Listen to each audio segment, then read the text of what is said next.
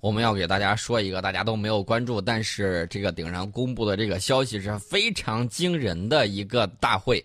什么大会呢？三月六号的时候，由美国航空航天学会、中国工程院主办，厦门大学承办召开的二十一届国际航天飞机和高超声速系统与技术大会上，我们大大方方的展示了大量成功的实验和实物图片，并且透露了中国已经成功的进行了。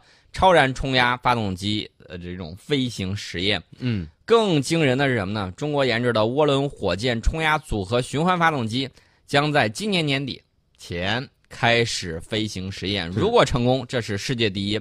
其他国家，我告诉大家啊，包括美国在内，别说组合循环了，连具有实用意义、可持续超燃冲压都没有做到。嗯，中国的这个咱们现在的发动机为什么发展的感觉这么快？其实这个发动机的这种呃方式呢，主要是你在于新的这种理论、嗯新的这种状态。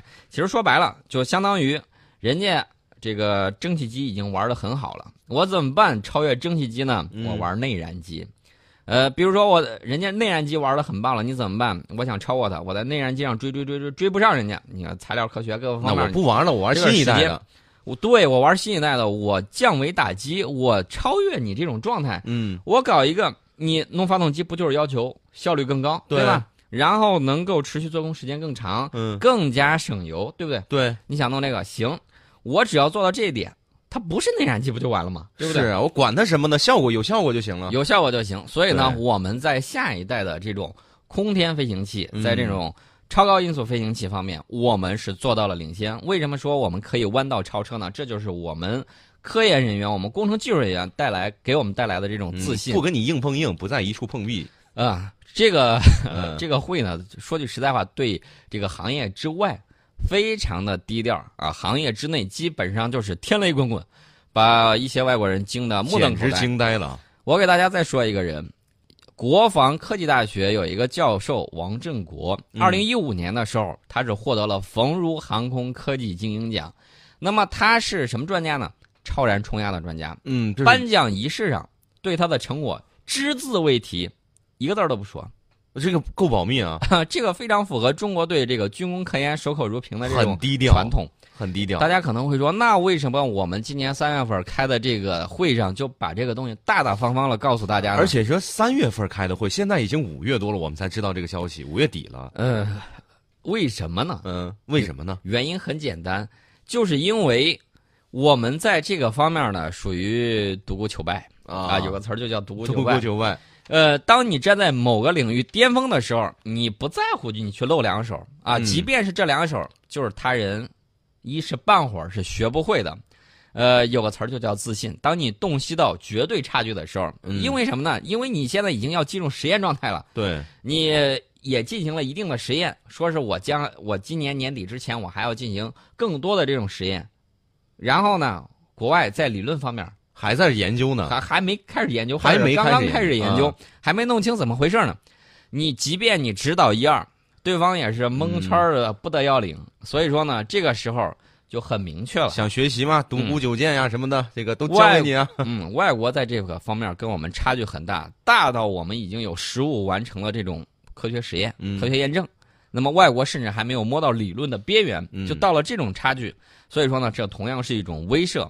想当年呢，美国也是非常大大方方展示自己的高科技，拿拿去看嘛，领先你五十年，慢慢追赶嘛，想想洲际弹道导弹、嗯啊。后所来以呢领，先三十年， 领先十年。所以我们现在这个领域呢，同样是这个道理啊。这个叫什么呢？嗯这个战略叫威慑战略。首先，我表明我有相应的这种手段，嗯其次呢，我表明我有使用这种手段的这种意志。嗯，其次呢，我告诉你，我这东西真的有，你想试的我话，要让你可以知来。道啊。一旦遇见这种成果，会造成什么样的这种情况呢？达到《孙子兵法》上讲的“不战而屈人之兵对”。他一看，我的妈呀，啊，打不过算了。打不过这个是东西，什么机理我还没弄清楚，你都造出来了，你这是要我的老命啊！对，两边打群架，一边拿着这个刀枪棍棒，那边全是冲锋枪，你说这怎么打？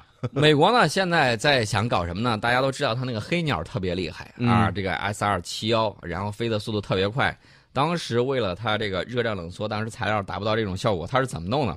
它在地面上一边加油，它一边漏油，一边加一边滴漏滴。答滴滴答往下漏。嗯，等它飞起来的时候，这个材料膨胀了之后，才能够把这个给密封住，哦 才能封解封住。然后呢，它为了达到这种高空高速，然后呢，它因为那个热量也是很高的。我据我所知，他们的那个飞行员是这么说的啊：首先，他穿的一身儿嗯，那个飞行服就有点像那个宇航服，呃，头盔封闭的，就那种情况嘛，嗯而不是说你的那个晃着头，顶上戴个头盔，不是那种了。他他的这种因为飞行速度快，他转弯也比较慢，呃，他就说每次这个起飞下来就是下来之后，嗯，这个一开座舱盖就闻到一股金属灼烧的味道，就是那个外表面必须得嗯凉、 凉一阵儿之后他才敢下来。金属灼烧，金属灼我烧 还的没这种味闻道过这个什么，温度非常的高。温度非常的高。呃，那么美国现在想干什么呢？想玩这个 S 二七二啊，嗯高超声速飞机，他想玩这个，但是这个东西呢还在 PPT 里头，还在还在 PPT 里 PP，头就是现在有这样的构想，对，嗯已经比我们今年要开始测试的这种发动机要落后多长时间呢？嗯一代。所呃，可不可以这样说？就是发动机有了之后，剩下的这个外部的这个造型啊、什么设计啊，都是水到渠成的事儿。呃，应该说相对来说会比较快一些。嗯这个组合循环发动机呢，不同于变循环发动机，前者是涡轮类的这种喷气发动机，亚燃与超燃冲压发动机和火箭发动机组合；后者呢是涡喷跟涡扇之间的这种无缝切换。前者主要用于高超音速与空间飞行，后者主要用于常规的大气层内飞行。呃，比这个马赫数这个嗯 M 二一级的这种超巡战斗机或者是超音速客机要强大的多。那么，美国为它的这个第六代战斗机研发的这种发动机就是变循环发动机。嗯呃，美国呢现在也一直在搞。我记得杨伟就曾经说过，就是我们这个歼二零的总师，他就说，原来的时候，呃，知道前头有一个五代机，我们可以相应对着这个指标去追。嗯，那么现在呢，变成什么呢？现在大家站在同一起跑线上。对，第六代机是有人还是无人？第六代机到底要怎么样？它的这个速度会不会更快？嗯然后它会有哪些的情况？那么这个就需要各自去摸索了。对，啊到这个时的时候，怕的就是走弯路，啊，嗯所以说呢，我觉得走错这个路情，况大家可以看到，在未来一段时间，最起码我个人认为，嗯，在未来这个十年到二十年，也就是说第六代机以及这个空天飞行器，呃，进入到大众视野的时候，应该说我们最起码能够跟美国各有千秋。啊站在啊同一起跑线上，至少、站在同跑同一起跑线，这是毫无疑问的，呃，所以说呢，这个大家就可以看，嗯，到时候中美两国会成为什么呢？中美两国会成为，呃，跟其他国家不太一样，因为其他国家没有这么多钱，你想搞研发就很难。我们看到这个欧洲在搞这个欧洲联合战斗机，嗯然后呢，好几家参与了，好几个国家，很多公司参与，最后总算捣鼓出来了这个台风。后来呢，这个再研究新的这个发动机的，再研究新的发动机，再研究新的这个飞行器的时候，没钱。没钱，没钱，你很多科研人员就搞不定。嗯然后你再看欧洲现在这个情况，欧洲呢，我再多说两句，比如说德国，德国接受了一百万难民，你知道什么概念吗？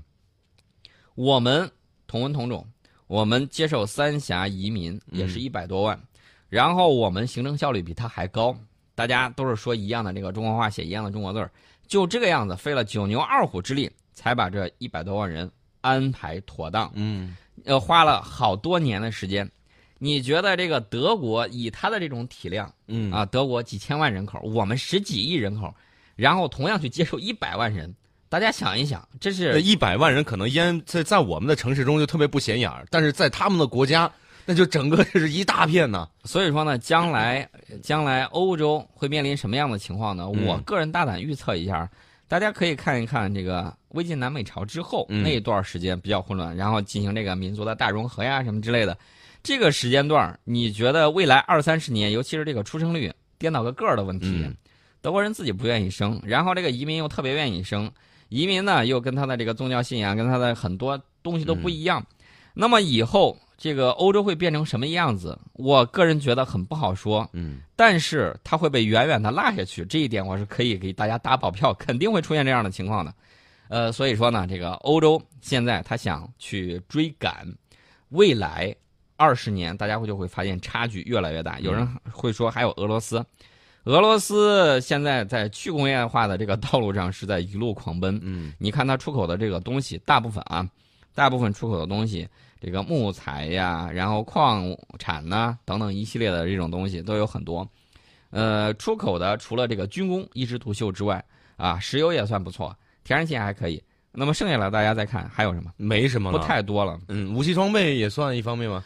就是军 工嘛，军工啊领域、军工军啊、工算是领一域枝独秀。啊但是军工领域你不能老为你自己这个东西去做相应的不是变，它不能当做一个国民经济的命脉啊。大家家可以上网上去找一找这个方面的资料，比如说这个有一个文章叫《腐烂的熊爪》，还有有一些这个嗯就描述俄罗斯现在中部，就是俄罗斯，呃，东西伯利亚嗯到这个西边儿这一块儿有很多城市这种荒废废弃，然后很多人跑回了欧洲去，呃，有些人呢在这个呃在西边儿，在莫斯科那边儿，嗯在这个欧洲部分，他呢这个呃做很多生意，然后呢东边儿他也过来去看一看、检查一下。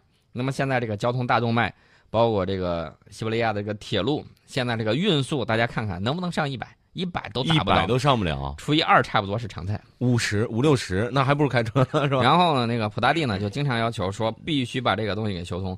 问题是这种大规模的基础设施建设，其实相对来说投资是比较巨大的。他们也没有这个钱，也没有这个基础设施建设的能力了，呃，还是有一部分吧。嗯有一部分。但所以是说呢，这个呃，我捉襟想，见肘。嗯，我想提到的这个问题就是，俄罗斯有可能被落下去嗯啊。军工领域当然它现在还是不错的，那么将来被落下去之后。